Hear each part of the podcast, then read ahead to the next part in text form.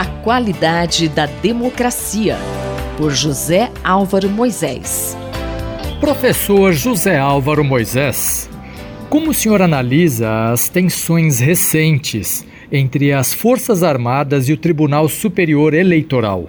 Quem trata das eleições no Brasil são as forças desarmadas, afirmou enfaticamente o ministro Edson Fachin, presidente do Tribunal Superior Eleitoral, quinta-feira da semana passada, em resposta à nova escalada de ataques do presidente Jair Bolsonaro contra o sistema eleitoral e as urnas eletrônicas. A fala ocorreu ainda após o ministro da Defesa, general Paulo Sérgio Nogueira, pedir ao TSE que tornasse públicos os questionamentos das Forças Armadas feitos na Comissão de Transparência Eleitoral criada pelo tribunal. Os militares entraram no centro da tensão entre Bolsonaro e o TSE em função da participação deles na Comissão de Transparência, apoiando o presidente em seus questionamentos.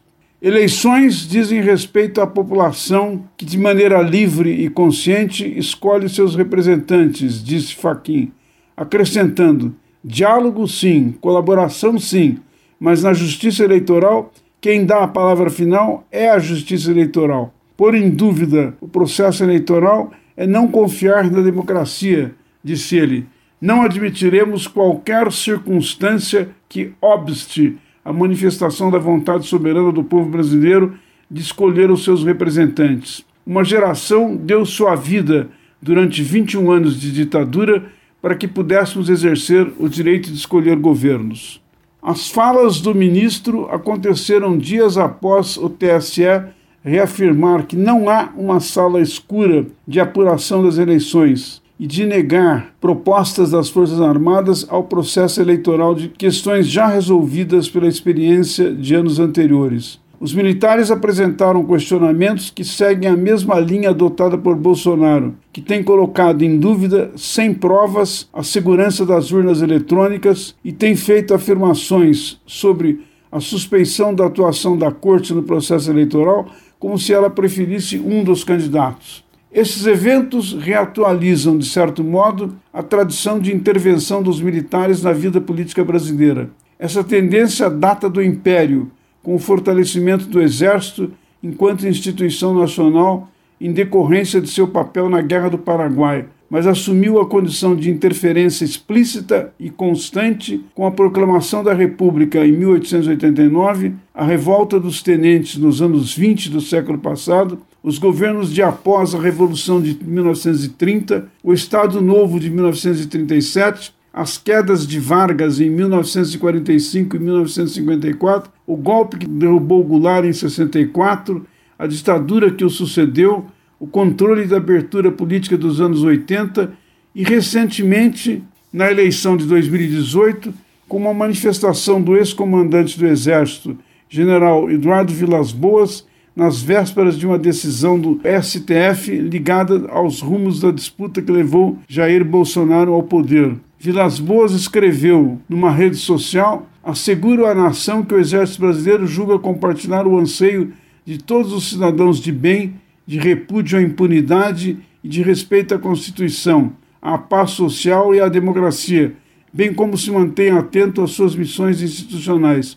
A menção ao tema da impunidade se referia à possibilidade do STF conceder um habeas corpus a Lula, que estava preso por um processo de corrupção.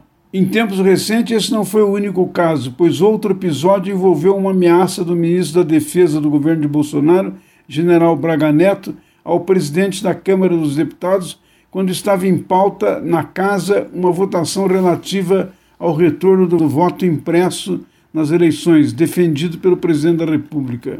Professor, e como isso afeta as condições da democracia? Os riscos dessas intervenções para a saúde do regime democrático são muito sérios, como advertiram anos atrás os cientistas políticos Juan Lins e Alfred Stepan.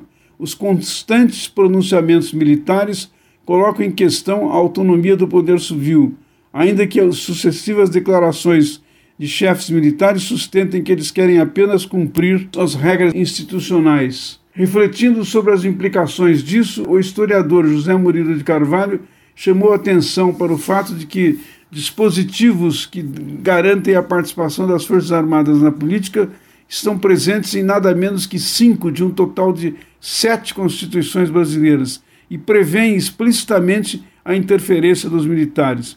Essa é uma questão que afeta profundamente a qualidade da democracia e ainda não está resolvida. Muito obrigado. Muito obrigado. Eu, Gustavo Xavier, ouvi o professor José Álvaro Moisés. A qualidade da democracia, por José Álvaro Moisés.